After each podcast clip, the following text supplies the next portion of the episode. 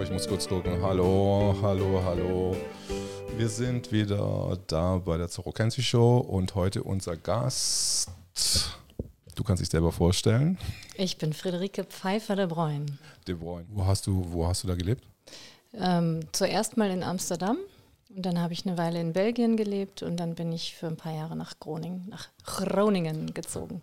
Groningen, das heißt, ähm, du, du kannst Holländisch dann, denke ich mal. Fließend und akzentfrei. Okay, das hört sich ja okay. Ähm. Das ist immer beeindruckend, weil die meisten Deutschen einen starken deutschen Akzent haben.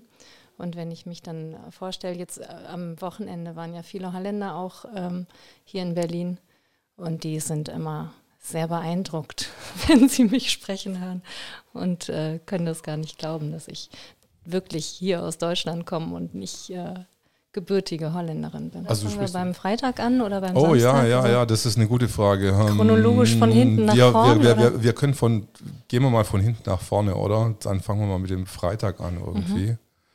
Was, was war da bei dir los? Also am Freitagvormittag ähm, waren wir ja schon im Livestream von Samuel Eckert zu sehen. Also mhm. ich bin, glaube ich, am Mittwoch in Berlin angekommen und da haben wir vorbereitet. Ähm, ich bin ja aktiv bei den Klagepaten. Also mein Beruf ähm, ist was anderes, als ich gegenwärtig mache. Mhm. Ich bin ähm, ausgebildet als Geburtsbegleiterin und zwar nicht als Hebamme, sondern psychosoziale Geburtsbegleitung und bin aber seit etwa zwei, drei, drei Jahren inzwischen nicht mehr aktiv, weil ich sehr, sehr schwer erkrankt bin mhm. und seitdem einfach ja nicht mehr erwerbstätig war. Und das ähm, hat sich, also im Grunde war ich die letzten drei Jahre praktisch äh, nur mit meiner Gesundheit beschäftigt und ähm, habe auch dadurch den Einstieg in diese Corona-Zeit ähm, ganz intensiv erlebt, weil ich auch eine Immunschwäche habe oder hatte, weiß ich im Moment nicht so genau, ähm, und am Anfang ziemlich beunruhigt war.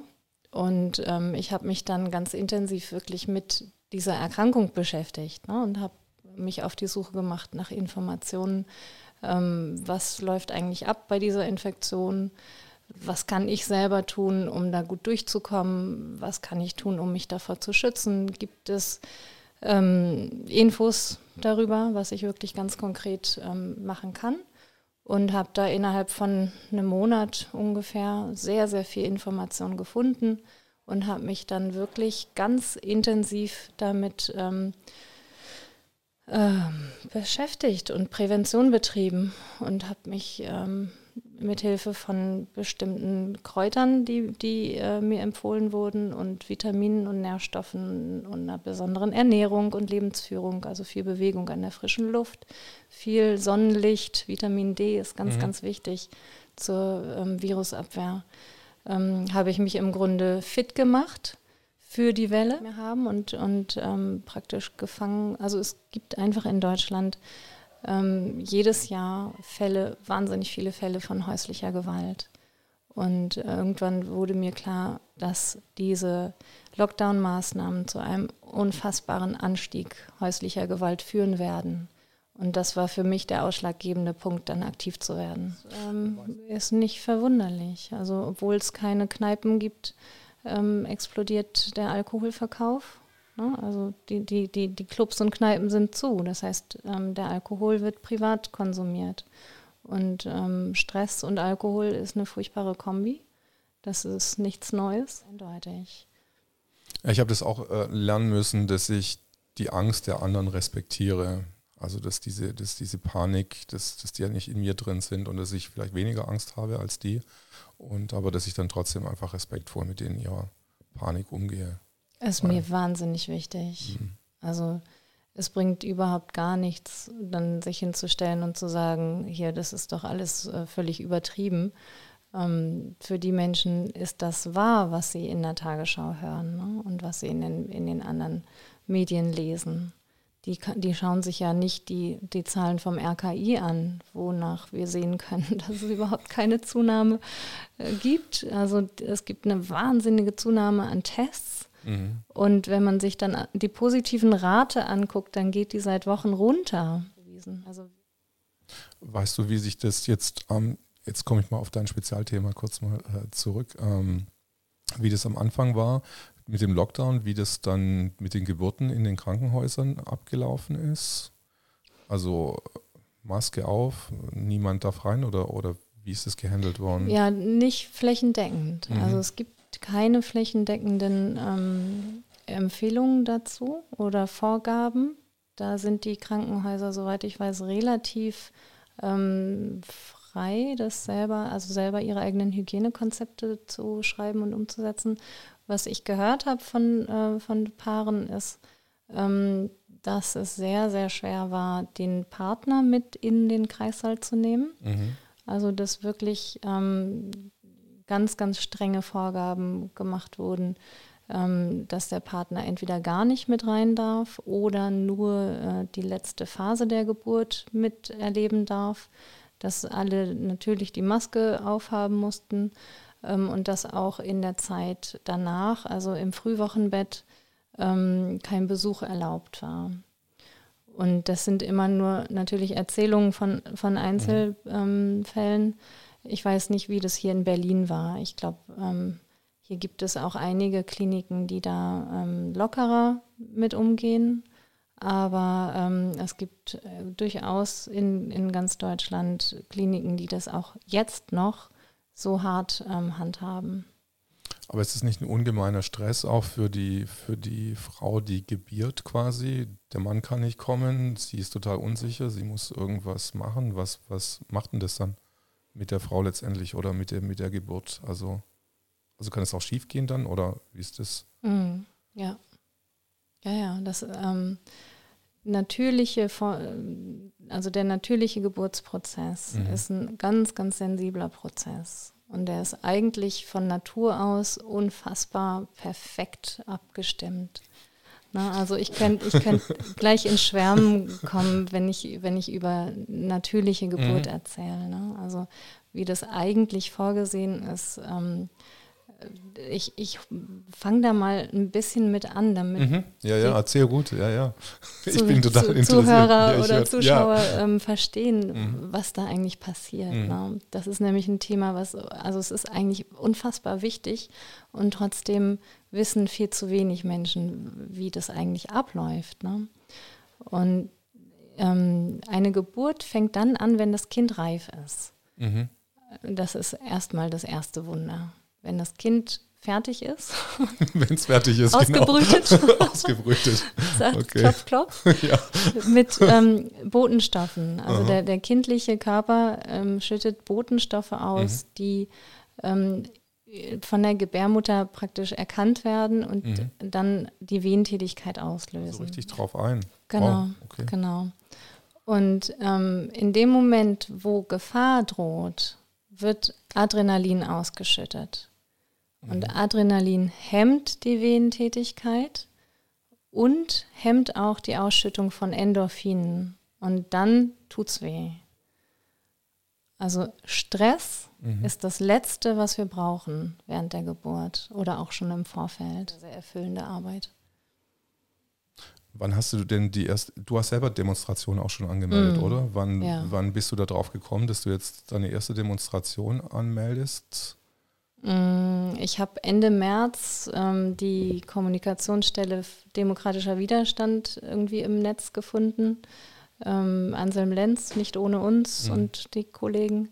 Und habe dann Ende März schon die ersten 100 oder 200 Grundgesetze bestellt und ähm, mich über die Webseite mit zwei anderen Leuten verabredet. Also habe praktisch meine E-Mail-Adresse dahinterlegt, dass sich andere Leute bei mir melden können aus der Region. Und ähm, dann haben wir uns am 4. April das erste Mal, das war ja immer samstags 15.30 Uhr äh, der, der Termin zum Hygienespaziergang praktisch. Bevor da noch und, was.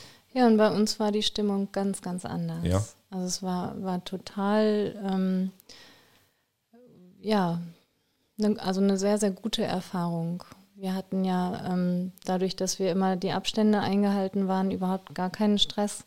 Ähm, und die ähm, Wache, die für uns an, dem, an den Wochenenden immer zuständig ist, ähm, das ist eine Wache mit sehr, sehr gut ausgebildeten Polizisten, die ähm, auch als das Demonstrationsverbot aufgehoben wurde, wirklich direkt auf mich zugekommen sind und gesagt haben, dass wir ab nächster Woche anmelden können und dass sie uns das auch empfehlen, damit wir dann ähm, geschützt werden können. Okay. Ja, genau. Also wir hatten ja ähm, am Mittwoch war das, glaube ich, ähm, das von dem Verbot gehört, mhm. dass die ähm, Großdemo von, von Michael eben verboten wurde. Mhm. Und ähm, unsere Juristen haben dann natürlich gleich einen Widerspruch eingelegt und sind den Rechtsweg gegangen und uns war eigentlich, also wir sind davon ausgegangen, dass dieses Verbot nicht hält, mhm. weil es absolut, äh, also war rechtlich betrachtet ähm, eigentlich äh, völlig klar, dass das nicht halten kann. Zugange waren, äh, haben immer noch weiterhin die Menschen Demos angemeldet in ganz Deutschland. Und so sind wir irgendwie auf über 6.500 Anmeldungen gekommen. Wir, unseren, ähm, wir hatten ja einen, einen besonderen Gast. Mhm.